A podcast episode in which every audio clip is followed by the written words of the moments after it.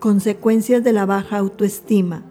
La baja autoestima te hace presa fácil de los engañadores, de los lobos vestidos de oveja, de los burladores, de quienes te hacen sentir que no vales, quienes te manipulan para que hagas lo que ellos dicen. Y eso da pie a lo que llamamos codependencia.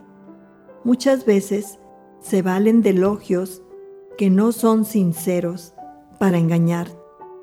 ¿Qué significa codependencia? La codependencia significa que la persona está ligada a otra en una relación que no es sana, en la que hay amor y temor a la vez. Amor porque es alguien cercano y temor a causa de las amenazas.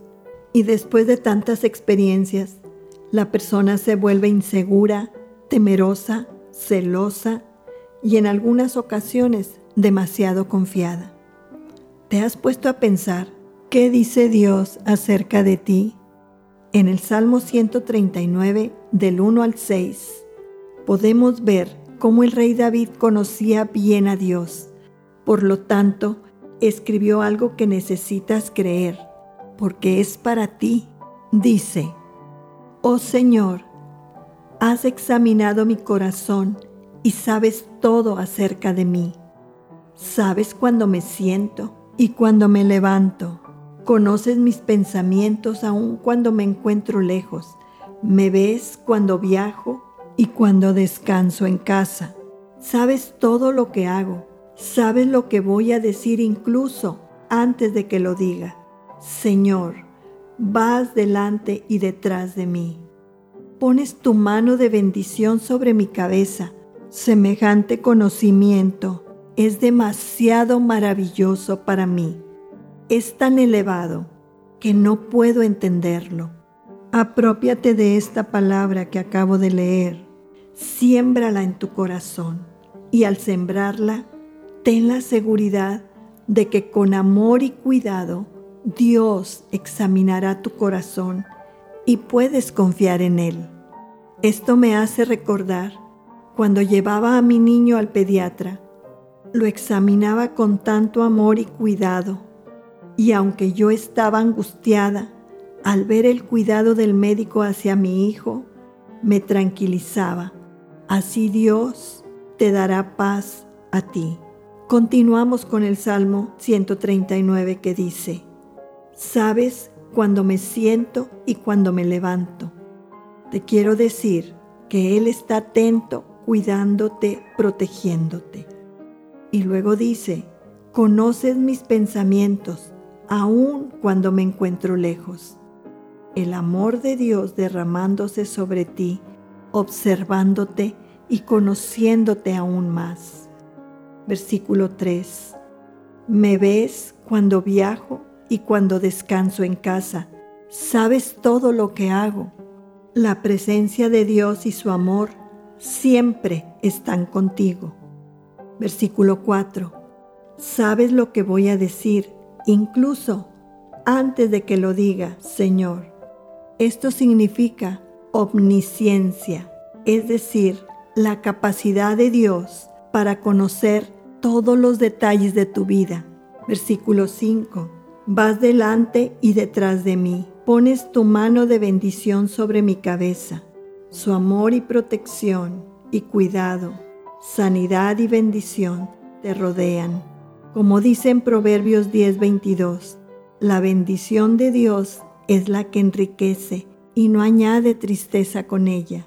Y puedes decir como lo dijo el rey David en el versículo 6, semejante conocimiento es demasiado maravilloso para mí, es tan elevado que no puedo entenderlo. Yo te animo que con un corazón sincero y agradecido digas, alabado seas Padre Santo, y te doy gracias por todo lo que haces por mí y por tu gran amor. ¿Sabes? Dios te creó con un propósito. Cuando mi esposo murió, me sentí sin propósito, pero al darme cuenta de que el propósito de Dios para mí todavía estaba vigente, empecé a confesar, Dios tiene un propósito para mí, una y otra vez. Cuando me siento triste o desanimada, vuelve este pensamiento a mi corazón, pero de nuevo vuelvo a decir, Dios tiene un propósito para mi vida. Continuemos con el Salmo 139 y recuerda sembrarlo en tu corazón y en tu mente.